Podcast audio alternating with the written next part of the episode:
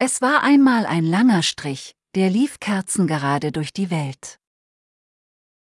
Er war sehr elegant, hatte ein gutes Benehmen und ging gern ins Theater.